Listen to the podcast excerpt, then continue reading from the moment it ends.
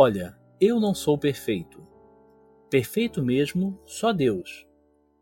Você já deve ter escutado algumas pessoas falando assim, até mesmo bons católicos, não é? Mas Jesus nos diz uma coisa diferente e fala em termos imperativos como um mandamento. Sede perfeitos, como o vosso Pai do céu é perfeito. Pode conferir lá no Evangelho de Mateus, capítulo 5. Não se trata de perfeição na ordem natural. Há muitas pessoas que fazem obras maravilhosamente bem acabadas, mas que não possuem o amor de Deus na alma. Essas pessoas fazem obras perfeitas do ponto de vista meramente humano, mas isso para serem elogiadas, admiradas, ou pelas riquezas, para fazer carreira, ou para se comprazerem em si mesmas, admirando-se de forma narcisística. Como diz o Senhor no Evangelho segundo Lucas, são pessoas que juntam tesouros para si mesmos e não são ricos para Deus. Não, não é essa a perfeição que Jesus nos ordena. A perfeição que o Senhor nos chama a viver é a perfeição da caridade. Sabemos que a caridade é a virtude pela qual amamos a Deus sobre todas as coisas e amamos a nós mesmos e ao próximo por amor a Deus. Quanto mais focados estivermos em Deus quando fazemos todas as coisas, Quanto mais quisermos agradar a Deus em cada coisa, mesmo as mais simples, tanto mais perfeita será a nossa obra para a vida eterna. Estaremos juntando tesouros para o céu, para o prazer e alegria de Jesus, de Maria, nossa mãe, dos santos, dos amigos que estiverem conosco no céu. Porque essas obras aumentarão a beleza e o fulgor da nossa alma gloriosa no céu mesmo as obras mais simples e mais naturais, como comer e beber, podem assim ganhar um valor imenso para Deus e para a nossa felicidade no céu. É como diz São Paulo na carta aos Coríntios: quer comais, quer bebais, quer façais qualquer outra coisa, fazei tudo para a glória de Deus. A perfeição da caridade está em referir tudo a Deus. Nosso alvo em todas as coisas é agradar o Senhor. E isso vai fazer que nossas ações sejam mais bem acabadas, também do ponto de vista humano, como um sinal concreto de amor a Deus. Em nossa leitura da vida espiritual, escrita por Benedict Bauer, vamos iniciar a leitura do capítulo que se chama Sede Perfeitos. E me parece necessária essa explicação prévia para que possamos assimilar melhor essas reflexões. Seguimos então na leitura do texto. Pelo batismo, o cristão tem na sua alma a graça sobrenatural, a graça santificante, que é a semente e a raiz da vida sobrenatural. Como toda semente sadia, a graça santificante tende a crescer, a se desenvolver e por ela o batizado está submetido à lei do crescimento e da perfeição. Subtrair-se a essa lei implica parar no desenvolvimento e morrer.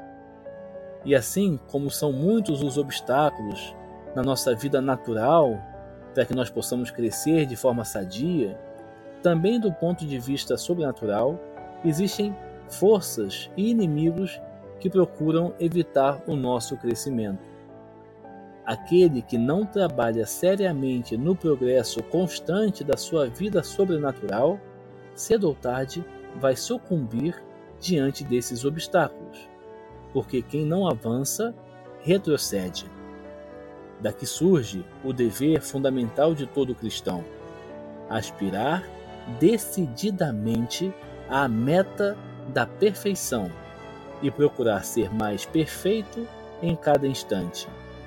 Somente assim poderá conservar a vida sobrenatural e assegurar o seu florescimento. Sede perfeitos, disse o Senhor. Ele nos acolheu com um amor inexprimível pelo batismo na sua própria vida para partilharmos da sua natureza divina.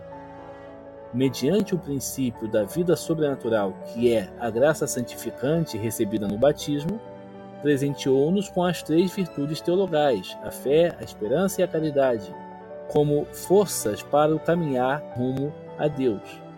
E com essas virtudes, também nos deu as virtudes morais sobrenaturais, a prudência, a justiça, a fortaleza e a temperança, forças por meio das quais podemos dirigir para Deus o nosso afazer cotidiano, e também nos deu os dons do Espírito Santo para uma vida santa e perfeita.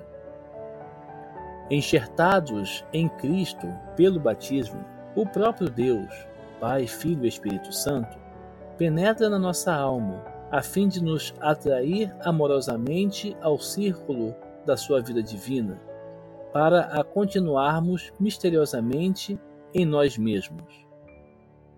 Assim, o chamado à perfeição é possível, não pelas nossas próprias forças, mas sim em razão do onipotente auxílio de Deus.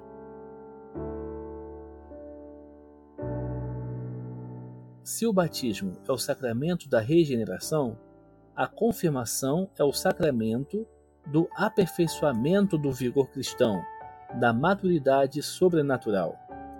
Assim como no dia de Pentecostes o Espírito Santo desceu sobre os apóstolos, assim também na confirmação desce sobre nós e nos infunde a força e o desejo de darmos testemunho de Cristo. E como dar testemunho de Cristo? Antes de tudo, é preciso levar uma vida morta para o pecado e para o mundo. O mundo no sentido daquelas realidades que nos afastam de Deus. Depois, fazer resplandecer em nós os sentimentos e as virtudes de Cristo, nos esforçando por sermos como Ele, fortes para enfrentar qualquer sacrifício, nos submetendo a todas as fadigas e cansaços e resistindo a tudo aquilo que se oponha à nossa união com Deus. No sacramento da confirmação, recebemos um espírito de vigor e de fortaleza para podermos alcançar a plena maturidade da vida cristã, o cume da perfeição. Esse sacramento nos permite, então, de um modo especial, nos empenharmos firmemente na conquista da perfeição cristã.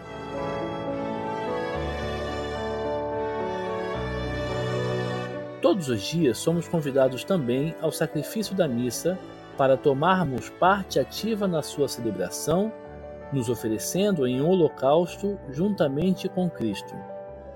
Com um sim formal da nossa vontade, nos unimos à oblação de Jesus. Nos apropriamos dos sublimes sentimentos com que o Senhor se imola por nós. Quando, na Sagrada Comunhão, o Senhor se dá como alimento, o seu espírito, a sua capacidade de sacrifício impregnam o mais profundo do nosso ser. Nos sentimos então capazes de santificar a vida cotidiana com seus cansaços, fadigas, também com as suas coisas boas, tudo em conformidade com a abnegação de Cristo e a sua disposição de entrega a Deus. Graças à força do sacrifício eucarístico, o dia do cristão autêntico se torna um ininterrupto sacrifício de devoção, ação de graças, de expiação. A participação na missa oferece então, diariamente, uma ocasião preciosa de penetrar cada vez mais intimamente nos sentimentos de Deus. Chega a ser um dever cada vez mais grave tirar da Sagrada Comunhão a força e a coragem para edificarmos interiormente uma união profunda com o Espírito e a vontade de Deus, para nos imolarmos e vivermos no amor total a Jesus Cristo e nele ao Pai Eterno. Batismo, confirmação, Eucaristia, os sacramentos da iniciação cristã, forças para sermos perfeitos como o Pai do céu é perfeito.